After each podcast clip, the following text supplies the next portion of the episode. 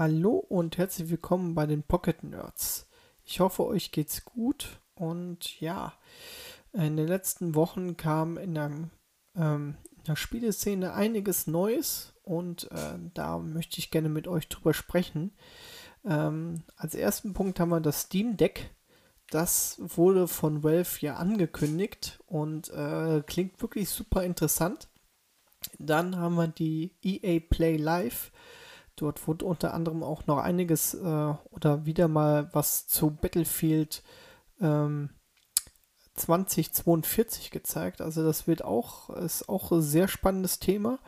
Und dann habe ich noch eine kleine Review zu Formel 1 2021, was ich mir geholt habe. Und dann würde ich einfach mal sagen, starten wir.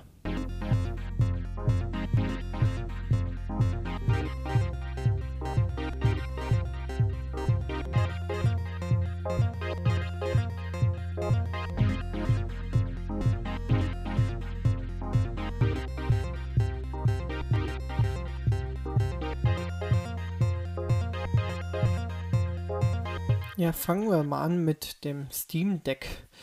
Ähm, ich glaube, letzte Woche war das, wo ähm, Valve halt diese Handheld-Konsole angekündigt hat. Und ähm, ja, sie soll ein PC-Gaming-Handheld sein und das ist alles mit in Zusammenarbeit mit AMD äh, entwickelt worden, weil die dort auch ihren CPU und ihren GPU drin verbauen. Und ja, gleich komme ich nochmal zu ein paar äh, äh, Fakten. Und zwar gibt es drei Versionen, die gekauft werden können. Einmal für 419 Euro gibt es das Steam Deck in einer 64 GB Variante mit Tragetasche. Dann gibt es einmal für 549 Euro das Steam Deck mit 256 GB mit auch einem schnelleren Speicher.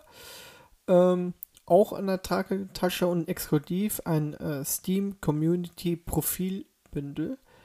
Und dann gibt es natürlich noch eine größere Version und zwar für 679 Euro. Eine 512 GB, ähm, ja, mit 512 GB Speicher. Ähm, dann gibt es, glaube ich, noch ähm, hochwertiges äh, eingespieltes Glas, was man da als Display dann hat. Äh, eine exklusive Tragetasche, dann natürlich auch wieder das Profilbündel gibt es auch wieder oben drauf und eine virtuelle Tastatur mit exklusivem Design. Ja, das klingt schon mal alles ganz gut, aber was steckt da auch hinter? Also es ist auf jeden Fall, ähm, ja, will natürlich auch die Switch in Konkurrenz setzen, aber es ist auch deutlich stärker als die Switch. Wir haben nämlich hier einen AMD ähm, GPU verbaut oder CPU verbaut, einen Zen 2 mit, ja, ich glaube um die äh, äh, 448 Gigaflops. Also das ist, glaube ich, 2,4 bis 3,4 Gigahertz Prozessor drin. Und ähm, ja, als GPU haben wir 1,6 Teraflops. So. Und äh, die Leistung hier ist, äh, liegt hier ungefähr zwischen 4 und 15 Watt und hat sogar einen 16 GB RAM Speicher dran. Ja, dann, äh, wie gesagt, es gibt da die, die Speicher mit 64 GB, äh, gibt es als äh, ja, PCI 1 Generation 2. Das kennt man eigentlich, das sind eigentlich so normale SSDs. Ähm, in den hochwertigen Speichern haben wir diese Generation 3 drin verbaut. Ähm, ja. Und die sind halt, äh, aber alle Modelle haben halt auch noch äh, eine ähm, ja, Micro-SD-Slot, wo man dann halt äh, Karten reinstecken kann, die etwas mit eine etwas höhere Geschwindigkeit haben. Also es gibt ja auch Karten, die, ähm, sage ich mal, ähm, hier weniger Lesegeschwindigkeit haben. Ähm, das sind da eher günstigere Karten und ich kenne das nur aus dem Profi-Kamerabereich, dann nimmt man auch meistens immer schnellere Karten, da kann man nämlich auch schnellere Bilder hintereinander absch ja, äh, abschließen und so gesehen halt besser speichern. Ja, das Ding kommt natürlich auch mit Gamepad und einem Analogstick, also man hat halt auch äh, viele Steuerkreuze, ähm, viele analoge äh, Trigger hinten am am Heck oder am, am, am Rückenteil des, des Gerätes. Ähm, ja, Trackpads äh, gibt es auch. Äh, das Ding hat einen Gyrosensor. Ähm, genau. Dann haben wir die, das ein 7 äh, Zoll Display drin verbaut mit 1280 x 800 Pixel, 16 zu 10 Verhältnis. Äh, ist etwas gebogen, ist so ein LCD-Display. Und ähm, ja, jetzt kommen wir zu einem richtig spannenden Ding. Das Ding ist nämlich ganz schön schwer. Also es wiegt 669 Gramm, circa ungefähr. Also ich würde mal sagen so 700 Gramm. Und äh, ja, hat ist natürlich jetzt knapp äh, 300 mm mal 120 mm und 50 mm dick. Also das ist schon etwas größeres und stabileres Gerät. Auf jeden Fall größer als die Switch. Ähm, ja, und das ist dann auch wieder gleich zu einem Punkt, wo ich nochmal drauf kommen werde. Ähm, Betriebssystem ist ein Steam OS, äh, nennt sich das, Steam OS 3, basiert aber dann auf äh, ein Linux-Betriebssystem und dort ist aber so eine Art Programm, das heißt Plasma, ähm, installiert, äh, das halt auch diese Steam-Spiele ähm, spielen kann. Das Ganze ist dann seit dem 16. Juli zu reservieren.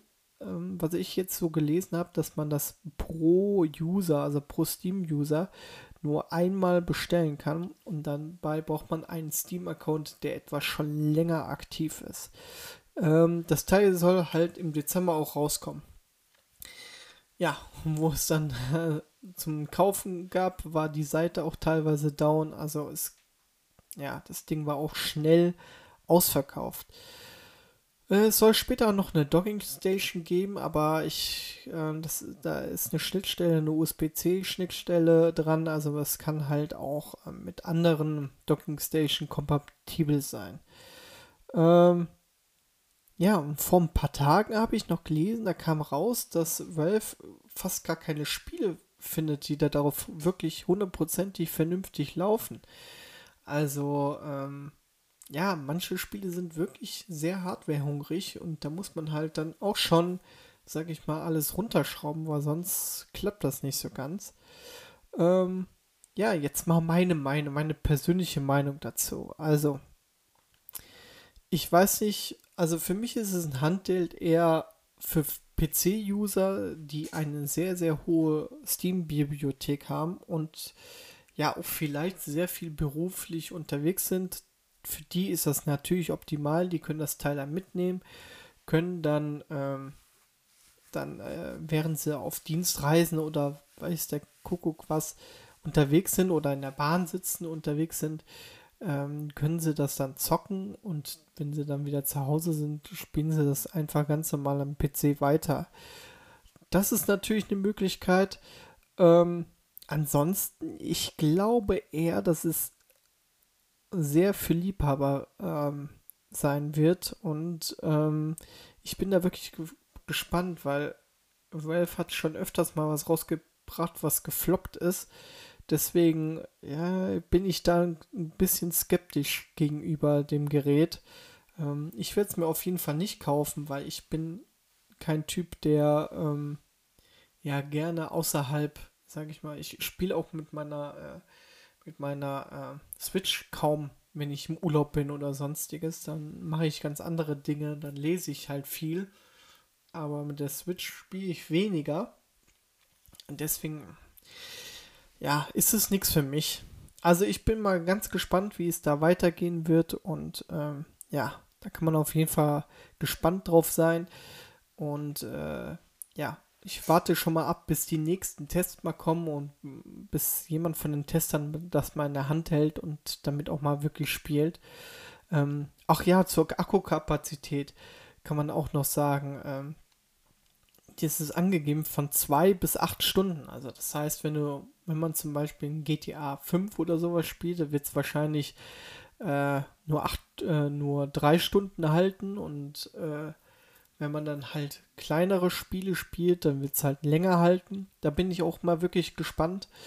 Und ja, äh, ist halt auch viel, äh, viel Geld. Ne? Also ich würde sagen, das kleinste Modell kann man sich schon gar nicht mehr kaufen, weil das hat viel zu wenig Speicher. Da muss man schon zu dem mittleren bzw. zu dem höherpreisigen Modell zuschlagen.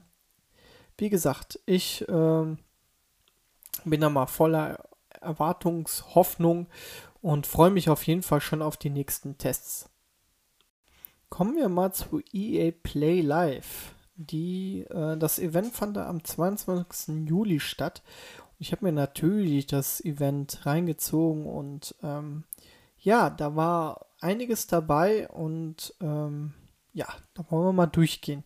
Also zu Beginn wurde am Anfang Grid Legends gezeigt. Ähm, Grid kennt man ja als Spieleserie auch ein, ja, eine coole Spielereihe, finde ich. Ähm, dort wird aber jetzt mehr als Fokus äh, auf den Fokus einer Story gesetzt. Ähm, das ist, wie gesagt, ein Rennspiel mit viel Story. Man hat dafür auch Schauspieler engagiert und es sieht wirklich so ein bisschen aus wie damals das Need for Speed, was 2015, glaube ich, rauskam, so ein bisschen. Ähm, ja, es sah jetzt zwar nicht schlecht aus, aber ich weiß nicht, was ich davon halten soll. Es, ja, ich bin mal echt gespannt ähm, und werde mir das auf jeden Fall auch mal anschauen. Ja, mehr kann ich eigentlich dazu nichts sagen. Dann wurde gezeigt Lost and Random, ein neues äh, Action-Adventure, welches wirklich gut aussieht. Also muss man wirklich sagen, man kann, äh, man konnte dort halt so einen Gameplay-Trailer sehen, das sieht wirklich sehr nett aus und ich glaube, das ist ähm, wirklich was für, für, für die Switch, so was Schönes. Ähm, dann wurde Epic Legends gezeigt, da, da gibt es irgendwie neue Erweiterungen zum Season Pass, aber ehrlich gesagt, mich interessiert äh, Apex Legends gar nicht. So, und dann kommen wir zu einem wichtigen Thema, und zwar ist es Battlefield 2042. Dort wurde jetzt ein neuen Modus vorgestellt, und zwar heißt der Modus Portal oder Portal. Ähm, das ist so ein Baukastenprinzip, wo man halt äh, Schlachtszenarios erstellen kann und die dann spielen kann. Dabei äh, sind da Szenarien bei aus 2042, Battlefield 3, äh, Battlefield 1942 und Bad Company 2. Also man kann halt alles miteinander vermischen. Dort wurde zum Beispiel gezeigt, dass man auf einer Map von Battlefield 3 zum Beispiel mit einem Team von 30 Spielern auf Seiten von Battlefield 1942 gegen äh, zwei oder drei Spieler von 2042 angetreten ist. Und ja klar, die 1942er, die sind halt beißen schneller ins Gras. Klar, da ist ja auch eine andere Waffentechnik, sage ich mal, hinter. Ähm, also sehr interessant. Also sah auch sehr lustig und witzig aus. Ähm, und ich denke mal, das ist eine nettes, was Nettes für zwischendurch. Aber ich werde wahrscheinlich eh im Conquest-Modus bleiben, also bei den alten Modis. Immer schön Flagge erobern und so weiter und so fort. Ähm, aber trotzdem, es ist sehr nett. Ja, zum guten Schluss wurde noch äh, neues Dead Space als Remake angekündigt. Das soll jetzt mit Next äh, Gen, äh, Next Gen Optik daherkommen und ja, ich, ich bin echt mal gespannt. Also die äh, viele sagen ja, Dead, die Dead Space war ja gerade, äh, Dead Space 1 war ja, äh, ist eins der ja, schlimmsten Horrorspiele überhaupt. Und ja, wenn das ein neues Remake bekommt, finde ich nicht schlecht. Also ich fand das Event eher durchwachsen. Also ich hätte mir noch ein bisschen was ähm, gewünscht zu Battlefield 2042. Also dass man sagen könnte, wann die Beta denn losgeht und wo man endlich mal Hand anlegen darf. Ja, ansonsten äh, vielleicht noch ein neues Star Wars Spiel wäre auch mal wieder toll. Ja, ansonsten ähm, war in Ordnung, war aber jetzt auch nicht so der Bringer.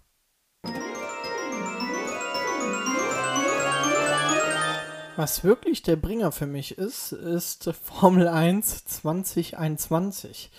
Äh, um mal hier die Überleitung zu machen.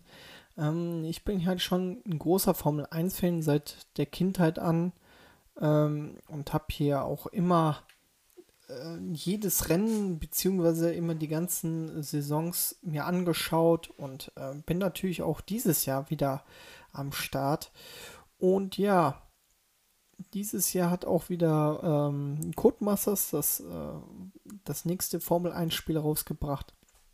Aber diesmal wird es gepublished von EA, weil EA Codemasters übernommen hat. Ja. Also allgemein, was gibt es denn so Neues im Spiel? Also es gibt jetzt ähm, ähm, zum Vorgänger halt einen richtigen neuen Story-Modus. Dieser Story-Modus heißt Breaking Point und äh, dort spielt man oder schlüpft man in die Rolle von Kaspar Ackermann, der halt äh, ein alter Hase in dem Formel 1 Sport ist und Aiden Jackson. Und er äh, ist, ähm, ja, er kommt gerade frisch von der Formel 2 in die Formel 1 und ja, und ist der Teamkollege dann von Kaspar Ackermann. Und wir haben natürlich auch wieder den Gegenspieler dabei, den kennt man auch schon von den Vorgängern und das war ist das Devin Butler. Er will natürlich versuchen, ähm, sag ich mal, ja, das Team ein bisschen oder die zwei Fahrer auseinanderzureißen und äh, will natürlich äh, die Punkte für sein Team sichern und das müssen wir halt verhindern. Die Story ist hier wirklich sehr gut erzählt. Ähm, dort gibt es halt auch immer wieder Zwischensequenzen und ja, das ist so eine gewisse Dynamik in der Story auf jeden Fall drin. Ähm, man wird, man, man, man äh, spielt jetzt nicht alle Rennen, also Qualifying, dann ähm, Training-Sessions und Rennen und so, das macht man nicht. Man wird halt immer irgendwie in das Spiel hineingeschmissen. Und ähm, ja, ist wirklich gut erzählt. Und zwischen den Rennen kann man halt äh, Social Media sich anschauen. Da sieht man zum Beispiel, äh, ja, wenn äh, Devin Butler über einen irgendwas schreibt, was Negatives oder auch was Positives. Ähm, dann man kann seine E-Mails dazwischen durchlesen. Man hat so einen Fernseher in seiner, äh, sag ich mal, in seinem Zimmer, in seinem Raum wo man dann die neuesten Nachrichten lesen kann. Und diese neuen Nachrichten sind halt auch äh, aktuell damals gewesen. Ne? Also zum Beispiel Vettel geht weg von Ferrari und sowas. Da steht dann da auch wirklich drin.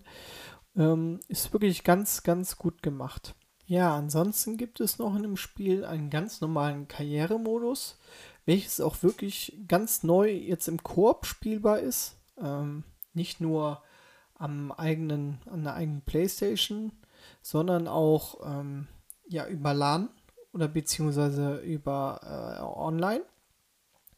Dann ähm, gibt es eine Saisonseinstieg mit realen Daten. Also das heißt, man spielt zum Beispiel jetzt Sebastian Vettel und steigt dann wirklich mit 30 äh, Punkten ein, wie er jetzt momentan gerade ist. Also wirklich interessant. Dann gibt es natürlich wieder den My Team-Modus, den kennt man aus dem Vorgänger. Man erstellt dort sein eigenes Team, muss dann halt das ganze Geld managen. Man fährt selbst, man sucht äh, neue Sponsoren und muss sich auch darum kümmern. Äh, und natürlich, man entwickelt äh, an dem Auto und macht Entwicklung. Also wirklich nicht schlecht. Ja, ansonsten das Gameplay ist nahezu gleich geblieben finde ich jetzt persönlich. Es läuft wirklich sehr, sehr gut auf meiner PlayStation 5. Man hat wirklich fast gar keine Ladezeiten, also es geht ganz gut. Und äh, was mir aber nicht so gut gefällt, ist ähm, das Hub. Ja, man sieht nur unter seinem Fahrzeug, ähm, sieht man halt, welchen Gang man hat und ganz klein daneben, sage ich mal, ein kleinerer Schrift, die Geschwindigkeit. Ähm, Finde ich ein bisschen blöd. Das war in dem Vorgänger etwas besser. Dann kommen wir jetzt mal zu meiner Pro- und Kontraliste. Fangen wir mal mit der Pro-Liste an. Also, der Story-Modus. Wie schon vorhin erwähnt, wirklich gut erzählt und macht wirklich auch Spaß. Kann man gut, sag ich mal, in sechs bis acht Stunden durchspielen. Sollte auch jeder machen, der sich das Spiel mal holt. Dann Karriere zu zweit spielbar. Finde ich wirklich eine sehr, sehr coole Sache. Man kann die Karriere nicht nur im eigenen Team spielen, sondern auch in unterschiedlichen Teams.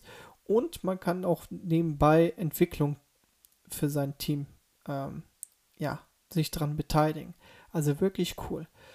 Ja, Saisoneinstieg, auch was ganz Neues, finde ich auch persönlich sehr gut. Es läuft sehr butterweich auf der PlayStation 5. Man hat hier auch so eine Art Performance-Modus. Das heißt, es läuft teilweise, ich glaube, ähm, mit 60 FPS, aber auch mit 120 FPS, meine ich. Es ist sogar einstellbar. Mein Team-Modus macht wirklich sehr viel Spaß, alles selbst zu managen. Da wurden auch noch ein paar Sachen neu eingeführt als Manager, äh, im, so eine Art Manager-Modus oder ähm, Management etwas Neues dazugefügt, was auch wirklich nicht schlecht ist. Gute Fahrphysik, das war im letzten Mal, äh, letzten Spiel ja auch so. Man merkt wirklich, dass man einen Reifenverschleiß hat und so weiter. Und natürlich hat man auch, hat man, hat es auch eine Auswirkung, wenn man halt äh, Schaden anhat, dass man, äh, sage ich mal, langsamer fährt und so weiter und so fort, wenn zum Beispiel der Frontflügel abfällt. Ne? KI ist auch äh, sehr gut, finde ich. Im Story-Modus wird es auch im Nachhinein immer etwas schwer, schwerer. Man kann es natürlich dann auch einstellen. Also es geht bis, glaube ich, 110 Punkte, die man einstellen kann. Ja, von 0 bis 110. 0 ist ja ganz leicht. Die machen extra Platz, das sage ich mal, für ein. Und 110, dann fighten die richtig stark. Also wirklich nicht schlecht. Ähm, Regeln sind hier auch einstellbar. Das finde ich auch sehr gut. Man kann wirklich die realen Regeln nehmen. Man kann auch ein bisschen laffere Regeln nehmen. Also kennt man aber auch aus dem Vorgänger. Interviews haben halt auch Auswirkungen, sage ich mal. Jetzt äh, in einem Story-Modus kriegt man zum Beispiel eine böse E-Mail, wenn man halt sich im Interview falsch verhalten hat oder Social Media Kanäle, die sind dann auch äh, negativ einem zugesprochen. Also nicht schlecht gemacht. Äh, Setup wieder sehr gut einstellbar. Was ist mir noch aufgefallen? Ja, viele optische, optionale Sachen, die man einstellen kann. Ne? Man kann ein ganz normales Rennen fahren, man kann die Rennlänge einstellen, man kann sagen, man macht ein Quick Qualifying, also das ist halt wie im Vorgänger schon. Dann gibt es äh, auch, äh, ich persönlich habe immer einen englischen Boxenfunk an. Ähm, Finde ich halt, kommt, ist mehr Realismus dann drin. Ähm, Finde ich cool.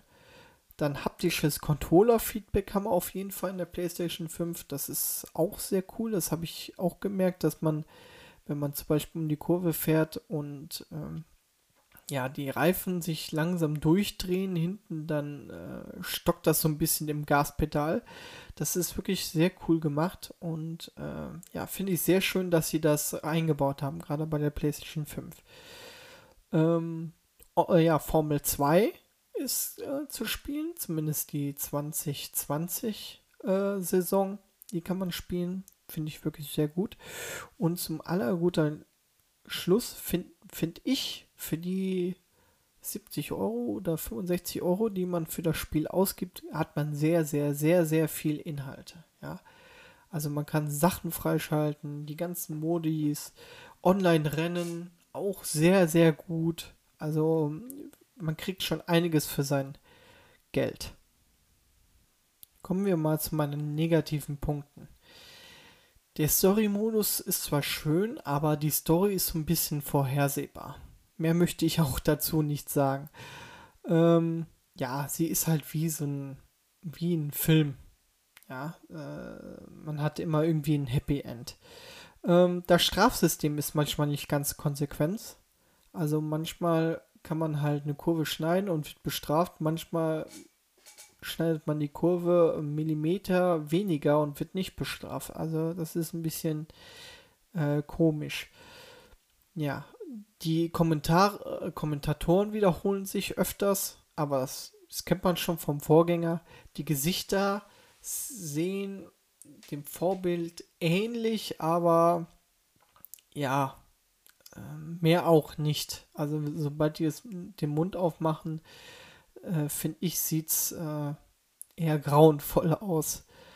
Mm, was ich, was ich auch nicht gut finde, ist, dass es keine ähm, alten Fahrzeuge mehr gibt. In dem Vorgänger gab es halt noch alte Events, die man mit alten Fahrzeugen fahren kann, also historische Fahrzeuge fahren kann. Das gibt's momentan nicht. Also das finde ich ähm, schon ein negativer Punkt. Dann gibt es kein Crossplay, was ich auch blöd finde gerade Leute, die, sag ich mal, eine PlayStation 5 haben, der andere hat eine Xbox Series X, dass die nicht zusammen spielen können. Finde ich doof. Podiumspass, ähm, das ist, das gab es letztes Jahr, glaube ich, auch schon. Das ist von EA bzw. von Codemasters. Man kann da wirklich auch wieder Geld reinbuttern, dass man da halt, äh, ja, optisch besser aussieht und so weiter und so fort. Finde ich ein bisschen nervig.